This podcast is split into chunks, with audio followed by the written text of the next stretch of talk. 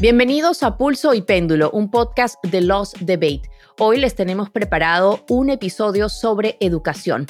Estaremos hablando de una nueva herramienta de inteligencia artificial llamada ChatGPT y de cómo podría revolucionar completamente la manera en que enseñamos y aprendemos. Además, cientos de escuelas en varios estados han comenzado a experimentar con una semana académica de cuatro días. Así es, escucharon bien, cuatro días. En unos minutos les explicaremos por qué. Les saluda Fabiola Galindo desde Nueva York y esta semana se une a nosotros nuestro querido JP Chávez. Bienvenido de vuelta al programa JP. Como siempre, un gusto estar con ustedes. Bueno, Fabi, antes de entrar en materia, ¿cuál es tu palabra favorita en español que no tiene un equivalente en inglés? Tengo varias, pero una de ellas es sobremesa. Tú sabes, cuando nos sentamos, nos quedamos ahí después de una cena y también trasnocharse. Yo no sé cuál es la traducción en inglés de esas palabras, si es que hay trasnochar, estoy pensando, no, uno le dicen el nightcap, ¿no? Le dicen en inglés ese último trago para llegar a... Pero no creo que eso es lo que te refieres. No, no, el nightcap es como que el trago, claro, un brandy o algo así, pero yo me refiero a como que stay up all night. Entonces no hay una traducción directa de la palabra, ¿no? ¿Cuáles son tus palabras favoritas en español que crees que no hay una traducción directa? Bueno, la palabra que me vino a la mente es, una palabra cubana, ¿no? Que si tienen tiempo les, les invito a que busquen un comediante que se llama Álvarez Guedes, que hace un segmento en esta palabra. La palabra es coño, ¿no? Y es una palabra que él dice, es muy versátil y, lo es. Se puede usar para describir una, una situación negativa, una situación positiva. Él dice que es tan poderosa que se puede usar hasta la mitad de la palabra y tiene hasta más efecto. Por ejemplo, ño Oh, no. Podemos pasar mucho tiempo con esto, pero esa es una palabra que yo en inglés de verdad no, no he podido encontrar ninguna palabra que se pueda usar la mitad de la palabra y que tenga doble del efecto. Así es. Pero ¿por qué me preguntabas esto, JP? Te pregunto porque la compañía de libros y diccionarios Merriam Webster hizo esta pregunta a través de su cuenta de Twitter y recibió miles de respuestas de personas de todo el mundo cuyo lengua madre no es el inglés. Los usuarios mencionaron palabras en japonés, en rumano, italiano, en finlandés y otros, muchos otros idiomas. Bueno, vamos a aprovechar para preguntarle a ustedes, nuestros oyentes, a nuestra audiencia, que nos cuente qué palabra en español consideran que es perfecta como está, pero que no tiene un equivalente en inglés. Por favor, déjenos sus comentarios y díganos qué piensan sobre este problema que tenemos en el idioma. Bueno, no puedo esperar a ver estas respuestas, pero Ahora sí, Fabi, vamos con nuestro primer tema del día. Así es, JP. Yo creo que a este punto muchos de ustedes ya han oído hablar de ChatGPT, un programa digital que permite que el usuario haga preguntas por escrito y reciba mensajes de texto. También, si uno se baja una herramienta de Google, también puede escuchar estas respuestas con una voz de el chat GPT. También puede recibir imágenes o videos que parecen creados por humanos, pero que en realidad son generados por medio de la inteligencia artificial. El programa en su fase beta o en prueba no tiene ningún costo y lo puede usar. Está diseñado para ser muy fácil para los usuarios. Lo más impresionante de todo es que ChatGPT logra responder a las preguntas del usuario gracias a que ha absorbido información de una amplia base de datos que incluye libros digitales, artículos en línea y otros tipos de contenidos. Es cierto, JP, es decir, usa toda una base de datos hasta cierto punto creada por la humanidad, ¿no? Y desde su lanzamiento, la plataforma hace unos meses ha generado opiniones encontradas sobre el impacto que puede llegar a tener en la sociedad, especialmente en la educación. Y una de las preguntas más importantes es si este tipo de herramienta va a permitir que los estudiantes hagan trampa más fácilmente, una pregunta de ética, o si se puede convertir en un instrumento valioso para la enseñanza. Bueno, esta respuesta todavía no la tenemos, pero una nueva encuesta de la firma Impact Research y del Walton Family Foundation tuvo unos resultados súper interesantes. Más que mil maestros y otros mil estudiantes entre 12 y 17 años compartieron su experiencia utilizando el programa.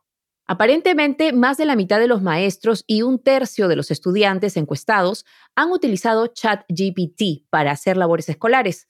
Además de los que lo han utilizado, la gran mayoría tanto de maestros como de los estudiantes, dicen tener una opinión positiva sobre el programa, sobre ChatGPT. Bueno, Fabi, y antes de continuar con esta conversación, queremos mencionar que el Walton Family Foundation es uno de nuestros patrocinadores principales aquí en Lost Debate, una aclaración que es importante hacer desde el punto de vista periodístico. Gracias por esa importante aclaración, JP. Ahora para conversar más sobre el chat GPT, no se olvide, esa es la palabrita, y el futuro de la educación nos acompaña Miriam Morrón, directora de transformación escolar para Latinoamérica de la organización The Learning Innovation Catalyst. Miriam, gracias por acompañarnos en el programa y quisiera preguntarte, ¿ya se está usando ChatGPT oficialmente en las escuelas? Y si es así, ¿qué tipo de labores o tareas puede realizar? Hola, muchas gracias por la invitación al programa. Bueno, actualmente puede que esté utilizándose en las escuelas por maestros, por estudiantes, no de forma oficial. Aún continuamos en el desarrollo de un debate alrededor de las políticas educativas que tienen que empezar a desarrollarse para poder implementarlo como parte de un acompañamiento dentro de un proceso académico. La verdad es que es una herramienta bastante interesante, es una herramienta de lenguaje natural que utiliza un proceso de aprendizaje profundo que aprende además de las interacciones con los humanos y que probablemente facilita cada vez más el trabajo no solamente para los maestros, sino también para los estudiantes.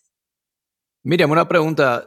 Obviamente el, Internet fue algo que cambió la educación y cambió otras áreas de nuestro mundo, ¿no? ¿Cómo comparas cuando empezó el Internet y, se empezó a usar el Internet en la educación con esto de ChatGPT? ¿Ves algo similar, algunas diferencias? ¿Cómo los compararías? Bueno, mira que el Internet es una herramienta que nos ha acompañado como una nueva tecnología desde hace ya mucho tiempo. Obviamente cuando nosotros empezamos a utilizar los primeros ápices ¿sí? de una capacidad que nos permitía conectarnos con el mundo, hubo eh, un impacto bastante grande. Hubo también un aprendizaje necesario hacia cómo teníamos que usar esta nueva tecnología y de qué manera nos iba a conectar precisamente con el mundo y con la información.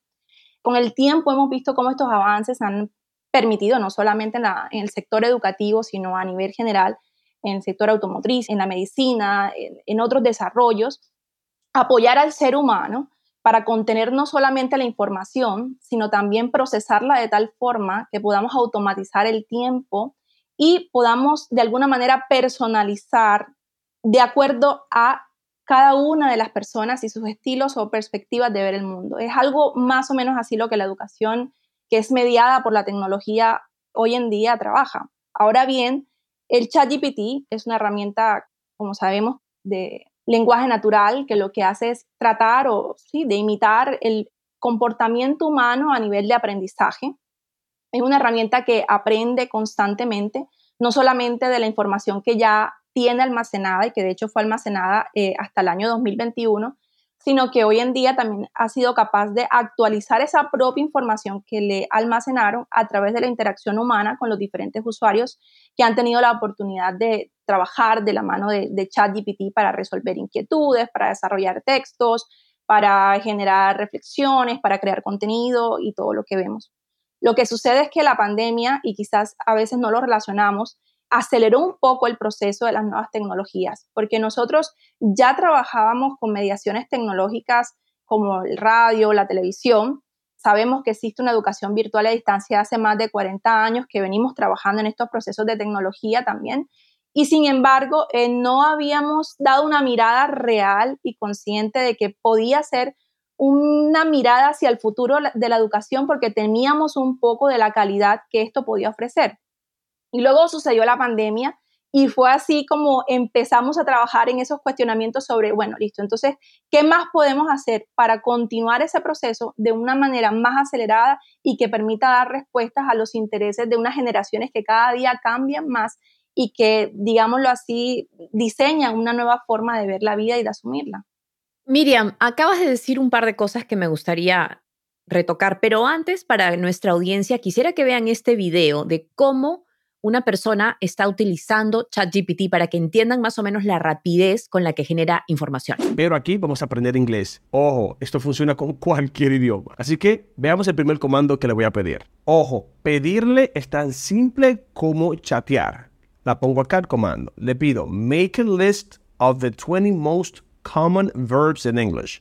Yo le voy a pedir 20 porque eso es lo que quiero. Le puedes pedir 50, 60, lo que quieras. Te lo va a dar. Te lo va a dar. Mira qué magia. Simplemente le doy a Enter. Claro, hay que hacerlo de una computadora.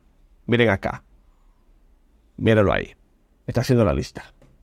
Bam, bam, bam, bam. Mírenlo acá. Be, have, do, say, make, go.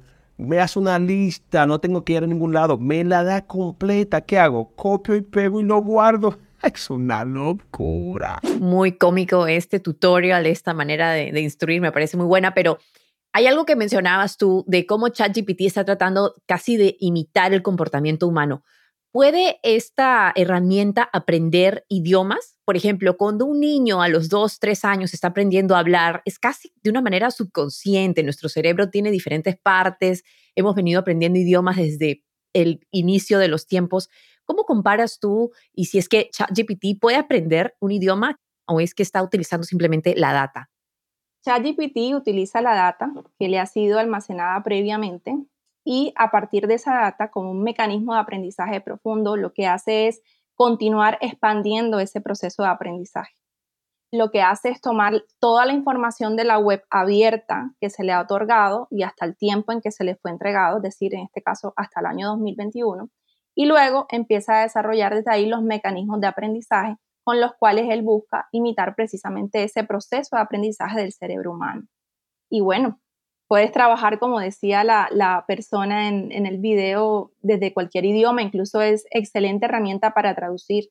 Tú puedes utilizar ChatGPT, por ejemplo, para entregarle un comando como necesito traducir o puedes colocarle traduce esto a inglés americano o a inglés británico o a español o a portugués europeo y le entregas el texto y él también lo va a traducir. Y lo va a traducir de una forma más natural de lo que lo hacen otras herramientas que están en la web como el Google Translator. Ahora, ¿qué tan cerca estamos de que esta tecnología quizás pueda reemplazar a los maestros, si es que es posible? Bueno, realmente es algo que no va a suceder.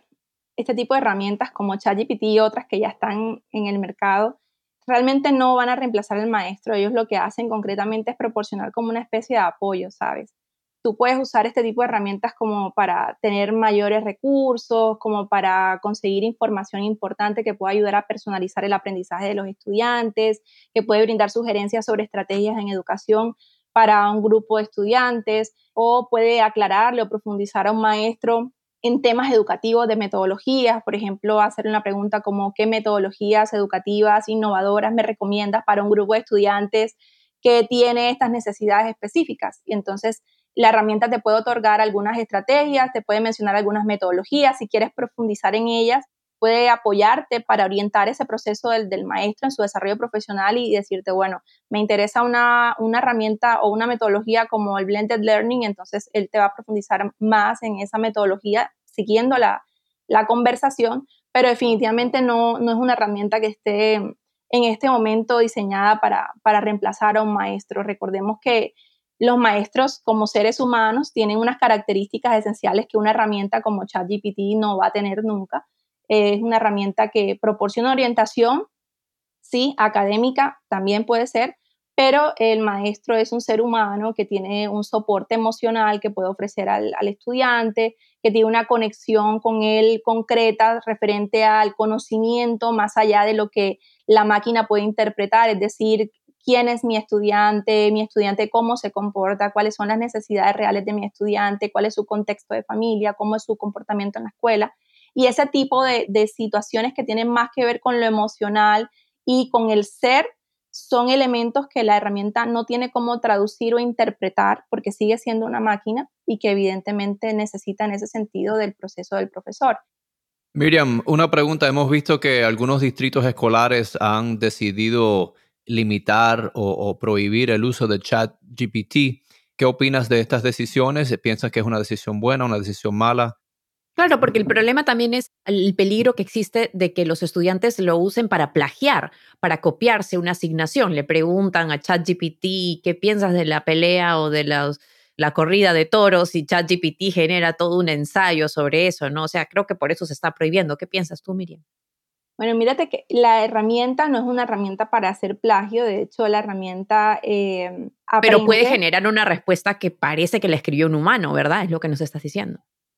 Sí, por supuesto, porque ella lo que hace como un modelo de lenguaje natural es de la información que tiene contenida, desarrollar un contenido a partir de lo que le estamos preguntando. Pero ese contenido que te está creando es un contenido auténtico, no es un contenido plagiado de ningún otro lugar. Hay otras herramientas, por ejemplo, como Perplexity, que también te entregan el contenido y además te mencionan las fuentes desde donde ellos han tomado esa información, es decir, que te da mayor claridad sobre eh, de dónde te está dando la información que te está aportando. Realmente, si un estudiante eh, desea totalmente copiar y pegar lo que la herramienta le está diciendo para poder eh, entregar un texto o un material a un profesor para una actividad o tarea, eso no va a tener directamente en un buscador de plagio, no va a tener una coincidencia. Lo que sí va a coincidir en un buscador de plagio es la estructura con la cual se mueve ChatGPT. No sé si ustedes eh, han tenido la oportunidad de utilizarlo, pero él, él cuando da las respuestas tiene siempre a los inicios de pregunta como además de, en adición a, te lista también cosas como algunas características son y te lista 1, 2, 3 y al final siempre te dice como en resumen y te hace un pequeño resumen del texto anterior que te ha desarrollado. Ese tipo de estructuras ya pueden ser medidas por otras herramientas de inteligencia artificial que están hechas para el plagio e identifican la autenticidad del producto. Ahora bien, el debate más grande es que, como les digo, él desarrolla un contenido de alguna manera auténtico. Entonces, en este caso, es difícil decirle a un estudiante que ha plagiado un producto porque no lo está sacando directamente de la copia del trabajo de otra persona, sino que ha sido el producto de la interacción de este estudiante con la máquina. Por eso es que es importante, yo diría que más allá de, prohibir algo que, que es tan contundente y que es la realidad de la educación que vamos a estar observando en el futuro, es regular la otra parte de conciencia frente a la tecnología y el uso de la tecnología en nuestros estudiantes y cómo puede ayudar a facilitar la personalización o la diferenciación en el aprendizaje y que el estudiante siga siendo el autogestor de su aprendizaje, que entienda que todo esto que está haciendo no es para entregarle al docente un trabajo para obtener una nota, sino que es una oportunidad de aprendizaje para poder desarrollarse en la vida. Entonces, de la mano del trabajo que hacemos al implementar o al apoyarnos con una herramienta como ChatGPT, tiene que ir también una parte de educación ética y responsable y de transparencia frente al uso del ChatGPT. Y esto me, lleva a mi próxima pregunta, ¿no? ¿Cuáles son los riesgos en el sistema ahora o en el proceso de aprendizaje para los estudiantes en este nuevo mundo, ¿no? Con ChatGPT, que yo, en mi opinión, el sistema de educación ha cambiado ya para siempre. En este momento, preocupaciones grandes a nivel ético y de transparencia son los sesgos que puede tener la herramienta. Sabemos que la herramienta trabaja con una serie de algoritmos que son los que permiten eh, realizar esta respuesta de forma natural al usuario. Entonces, toca trabajar mucho sobre cuáles son esos sesgos que están incorporados en algunas de estas herramientas. Otra cosa muy importante para los estudiantes es la protección de datos e incluso muchas personas ya, ya empiezan a trabajar estas conversaciones dentro de las escuelas y los sistemas educativos porque es importante entender de qué manera se protegen los datos de los usuarios con una herramienta que muchas veces para poder entregar una respuesta adecuada necesita que le proporcionen lo más específico y exacto la información. Esto quiere decir que muchas veces tenemos que entregar unos datos que son sensibles. Ahora, a futuro, en lo que tiene que ver con el proceso de aprendizaje de los estudiantes, sí es importante tener una educación frente a cómo vamos a afrontar estas tecnologías de inteligencia artificial porque sí puede haber un poco de rezago en el aprendizaje, cuando ya tú no tienes que ir a indagar o leerte todo un artículo o investigar un material porque simplemente le colocas a la herramienta, hazme un resumen de este artículo y te entrega la respuesta, se pierde mucho en ese proceso de indagación y de pensamiento crítico del estudiante. Ahora, y para terminar esto, me parece importante también la pregunta de la moral, porque hemos visto que varios académicos le han preguntado a ChatGPT si es una herramienta que tiene moral. Y ChatGPT responde y dice, por ejemplo, que es una herramienta de inteligencia, que no tiene moral, y cuando le preguntan, ¿es inmoral? Que no tengas estos valores, por así decirlo, al final estaríamos utilizando esta herramienta en clases. Entonces, ¿No crees tú que para solucionar un poco ese problema de qué enseña o qué no enseña, por ejemplo, se le pregunta si Xi Jinping, el presidente chino, es un buen líder y dice, no puedo opinar, pero esto es, esto es lo que no es. Sin embargo, le falta esa cosa de decir, esto es lo que podría ser. ¿Crees que para mejorar esa herramienta se podría incorporar ese valor moral? O decir, bueno, no puedes compartir información misógina, por ejemplo, que ocurrió hace unos años cuando este programa se compartió en Twitter por primera vez. Unos trolls, unos hackers le dieron un montón de información negativa y ChatGPT comenzó a decir cosas misóginas, comenzó a decir cosas muy negativas en Twitter. Y es decir, ¿hay que agregarle ese componente moral a ChatGPT o tú no crees que es necesario? Incluirle un tema de moralidad, ¿qué sugiere? Sugiere una subjetividad. Y esa subjetividad entonces estará amarrada al tipo de moral de la persona que lo entrena. Claro, y esa es la respuesta que da ChatGPT. Ella dice, o él, yo le digo ella, todo el mundo le dice él, yo le digo ella, pero ella dice que es la responsabilidad de los humanos que diseñan y entrenan y que usen la moral con la que se alinean sus principios éticos. Entonces, no deberíamos tratar de que no den mensajes de odio o antisemitas, o sea, alguna línea, ¿no? No sé. Yo pienso que allí sería interesante como crear un tipo para, y de hecho ya hay unos grupos que están desarrollando como unas políticas a nivel universal sobre eh, cómo se va a manejar la interacción con la inteligencia artificial, pero sí tiene que haber, claro, un lineamiento sobre qué puede y no puede hacer y cómo o no puede procesar la información y dar respuestas. En ese sentido, involucrarle un tema de moralidad tiene que tener mucha claridad. Yo pienso que más allá de moralidad, de ética, tiene que trabajar un proceso de ética, porque si envuelves la parte moral, vamos a tener que tocar temas como la religión, vamos a tener que tocar otros temas sobre la percepción de las realidades del mundo que pueden ser totalmente diferentes aquí en Portugal, en Estados Unidos, en China, ahora mismo en Rusia. Entonces, eh, cuando tú lo miras de esa manera, hablar de moralidad es un tema de hilar muy delgado. Y hoy en día sí tiene una vigilancia, estas herramientas de inteligencia artificial sí tienen una vigilancia frente a la transparencia y el uso y el manejo de los datos y sobre todo habría que hacer un análisis muy interesante sobre el tipo de usuario que más se acerca a la herramienta, porque también de eso depende del tipo de generación o el tipo de usuario o fase etaria, si lo quieres ver así, que se acerca a, la herramienta, también dependerá esa línea de, ética y de transparencia eh, que tiene que tener para poder asumir eh, de forma adecuada las respuestas. No será lo mismo cómo lo utiliza un docente investigador a cómo lo puede utilizar una persona para, no sé, intentar resolver algunas preguntas que pueden no ser tan éticas. Sí, miren, definitivamente yo creo que el, factor humano siempre va a ser, o sea, esto va a ser un baile, ¿no? Un, un, como un equipo entre ChatGPT, la tecnología y los humanos. Y esto es solo el, el comienzo, ¿no? Estoy seguro que van a haber muchas conversaciones sobre esto por muchos años y van a haber usos que ni siquiera nos podemos imaginar con esta tecnología. Pero Miriam, muchas gracias por estar con nosotros, apreciamos tu conocimiento de esto y por favor esperamos de vernos pronto otra vez y seguir esta conversación tan interesante. Claro que sí, muchísimas gracias por la invitación. Gracias, Miriam. Fabi, yo encuentro esto algo fascinante. Yo me crié y muchos de nosotros nos criamos en un mundo donde no existían los celulares, no existían el Internet, la primera tecnología que yo empecé a usar eran los, beepers, ¿no? Los pagers, que te enviaban un mensaje con un número de teléfono, entonces tenías que ir a encontrar un teléfono público para llamar y comunicarse con esa persona, ¿no? Que eso es un mundo que la gente, las generaciones de estos días no se pueden ni imaginar.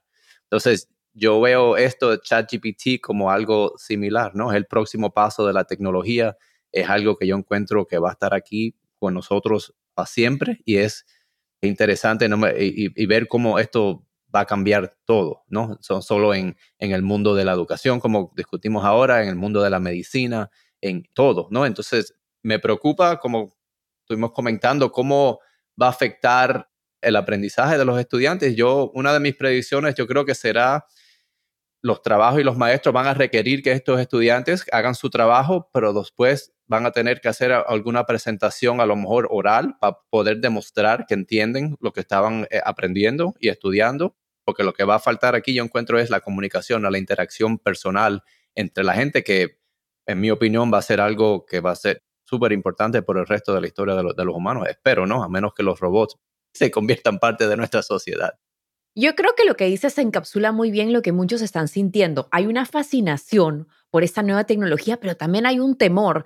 Y quisiera traerles un poquito un fragmento de lo que escribió Noam Chomsky, que es uno de los profesores de lingüística, una de las mentes brillantes de esta época, una mente muy crítica, así que escuchar un poco lo que dice, porque, y cita a uno de mis escritores favoritos, Jorge Luis Borges, dice que vivir en tiempos de peligro y promesa es experimentar tanto la tragedia como la comedia.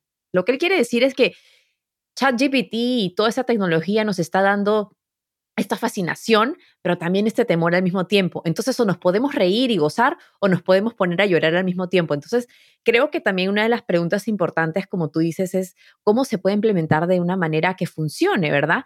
Y eso es lo que a mí también me preocupaba, como que vemos que los maestros después de la pandemia estamos viendo una escasez de maestros, muchos de ellos reportan en encuestas que dicen que no optarían por esa carrera, están viéndose en una tormenta política de qué se debe enseñar, qué no se debe enseñar en las escuelas y están luchando por mejores salarios. Los Ángeles está justamente concluyendo una huelga de varios días en uno de los distritos escolares más importantes del país, porque los maestros ganan 24 mil dólares al año.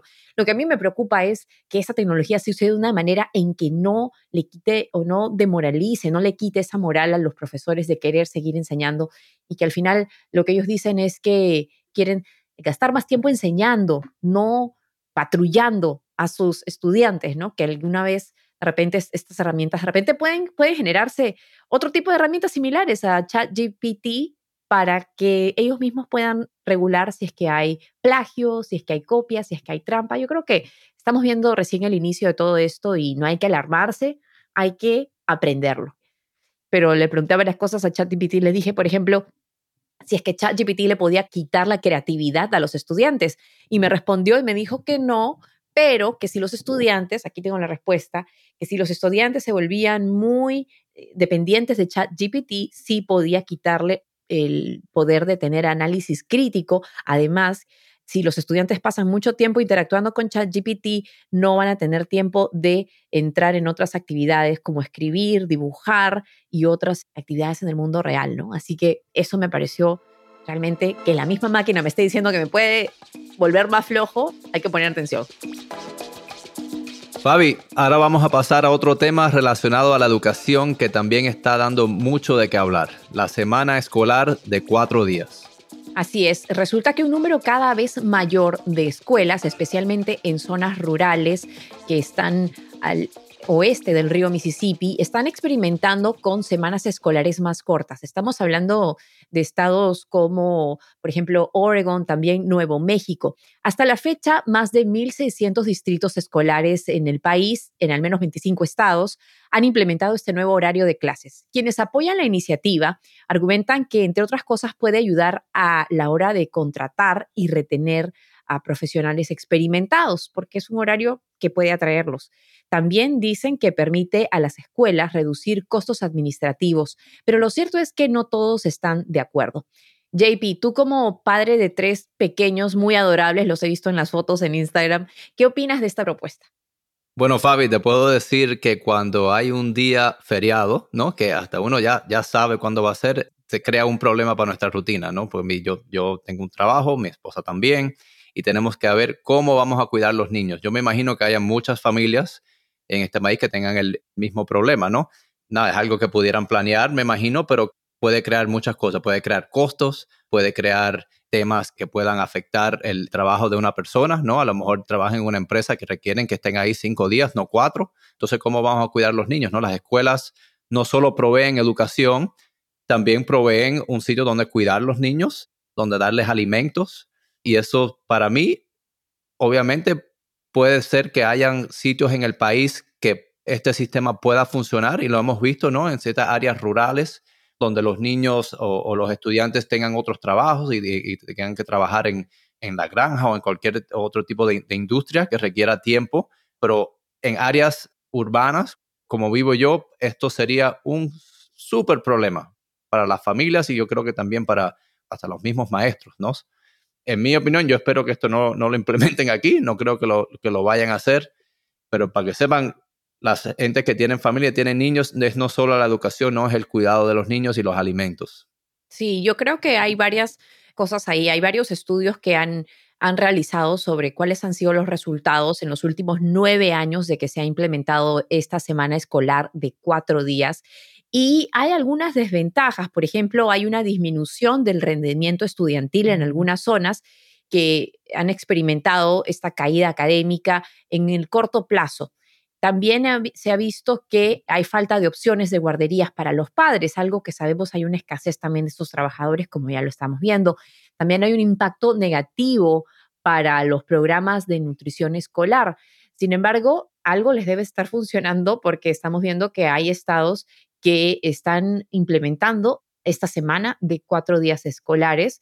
Para muchos de ellos, por ejemplo, el quinto día es utilizado para hacer deportes, para hacer actividades más físicas en lugar de hacer clases.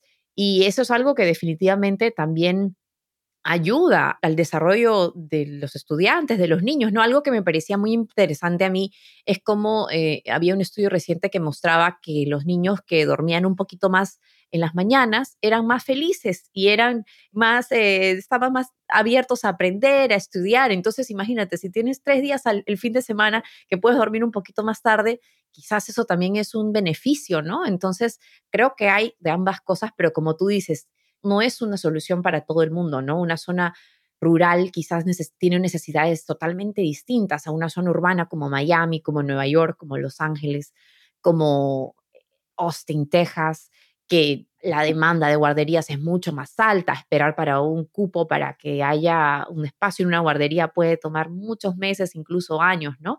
Entonces creo que es una discusión que definitivamente está ahí en este tema de educación y también creo que está ligado a el tema de todos estos experimentos que se están haciendo con semanas laborales de cuatro días. Hemos visto que esa es una discusión que también tuvimos aquí, cómo algunas empresas están implementando menos días laborales. Quizás a los padres que tengan esa facilidad pueda resultarles, pero ¿qué pasa con los padres y madres solteras que no tienen ese, ese sistema de apoyo, JP. Sí, totalmente. Imagínese si tiene una persona, un padre soltero, una madre soltera que tiene que ir al trabajo o, en sí tiene que, trabajar de su hogar. ¿Cómo va a poder trabajar con un niño que está desocupado, que está aburrido o, más, ni dos o tres niños que a lo mejor empiezan a, pelear y le interrumpe una llamada, ¿no? Son problemas que, ¿Cómo van a solucionar eso? Eso es algo que la escuela, como le digo, provee el, cuidado, ¿no? Y, los niños están en el colegio, entonces la persona puede trabajar. Son situaciones eh, un poquito complicadas, ¿no? Pero como mencionaste, Fabi, también puede tener sus beneficios, ¿no? Como en las áreas rurales, a veces si tienen que llevar un niño a un médico, si tienen que llevar un niño a una cita de cualquier eh, profesional, ¿no? A lo mejor tienen que manejar una hora o dos horas y ese día extra de la semana los ayuda a poder hacer esa cita esos días. Yo cuando trabajaba como odontólogo, los días feriados siempre estaban súper ocupados con la gente que no tenían que trabajar, los niños no estaban en el colegio y aprovechaban ese tiempo para hacer todas las citas que tenían que hacer. Entonces, yo creo que cada área va a tener que evaluar si es algo que les hace sentido implementar en su distrito, ¿no? Claro, porque algunas de las ventajas, dicen ellos, es que se estarían ahorrando costos de presupuesto en salarios por horas o el transporte de los estudiantes y también podría reducir la escasez de maestros, ese problema, porque justamente pues quizás alguien está interesado en trabajar solamente cuatro días a la semana, ¿no? Y también es un balance para muchos entre la vida y el trabajo para estos maestros que que sabemos pues tienen mucho trabajo encima, pero lo que me parece interesante también es cómo durante la pandemia vimos que el hecho de que los chicos se quedaban en casa afectó mucho y desproporcionadamente, de hecho, a las mujeres, ya sea casadas o no, las mujeres eran las que tenían que llevar ese peso de que asegurarse si los chicos estaban sacándose buenas notas, poniéndose online, conectándose a las clases. Entonces creo que también esto podría tener un impacto, habría que ver si hay algún tipo de, monitoreo sobre qué impacto está teniendo sobre la vida de las mujeres en estos estados. Así que definitivamente muchas cosas están cambiando en la educación. Sí, Fabi, y hablando de la pandemia, obviamente vimos los efectos que eso tuvo en el aprendizaje de muchos niños que hemos visto que están atrasados por pasarse un año, dos años perdiendo mucha instrucción ¿no? de los maestros. Entonces, algo que yo encuentro que puede ser un problema, si alguna de estas áreas, estos estudiantes ya están atrasados, este sistema escolar de cuatro días, cuando sumas comparando una semana de cuatro días con cinco días, vas a tener menos tiempo en el colegio, ¿no? Vas a tener más tiempo con otras cosas, beneficios, como mencionaste, en deportes, otras actividades. Pero si tenemos un grupo de estudiantes que ya están atrasados y le estamos disminuyendo el tiempo, eh, reduciendo el tiempo de la educación, ¿cómo van a alcanzar al nivel donde estaban antes? ¿no? Esto es algo que me preocupa un poco en los distritos y espero que ellos estén evaluando cuando consideren esta la semana de cuatro días con cinco días. Lo que yo sí quisiera es que el día tuviera más horas. Eso es todo lo que te puedo decir. No sé si debemos estudiar más, más días. No nos alcanza el tiempo nunca, ¿verdad, Fabi?